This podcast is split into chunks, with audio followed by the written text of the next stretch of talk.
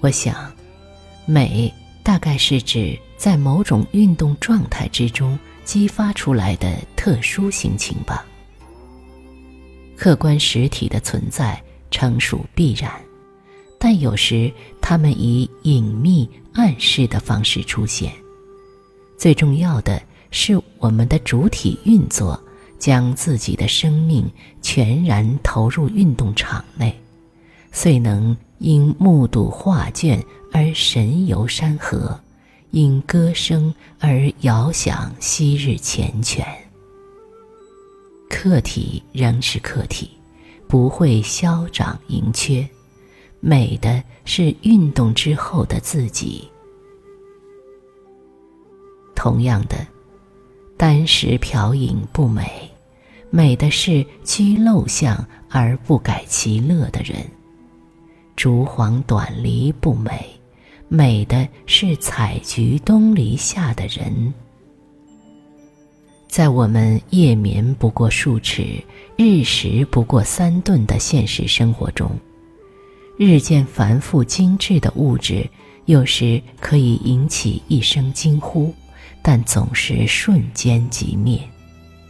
对设计者而言，可能透过创造的过程掌握到美；对销售者而言，可能经由贩卖过程，因拥有再运用的资金而油然欣喜。可是，对拥有它的消费者而言，透过交易行为而得到的物品，能在我们的生活中引发多少惊呼，激出多少美丽？就很值得玩味了。因此，一方面我们必须承认，置身于现代消费社会，有些游戏规则非我们能推翻；另一方面，则必须觉悟，要使生命酣畅美丽，首先得跳脱这个游戏范围，把心释放出来，才有可能。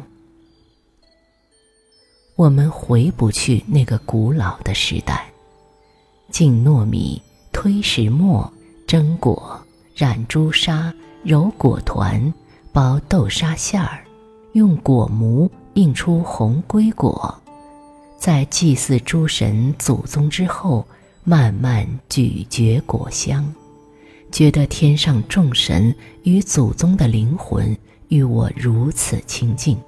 甚至同吃一块红龟果。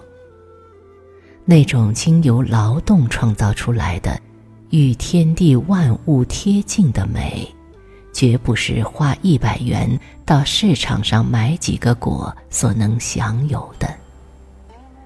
因此，当我们惊觉已失去过多，试图借着搜集乡下老瓮。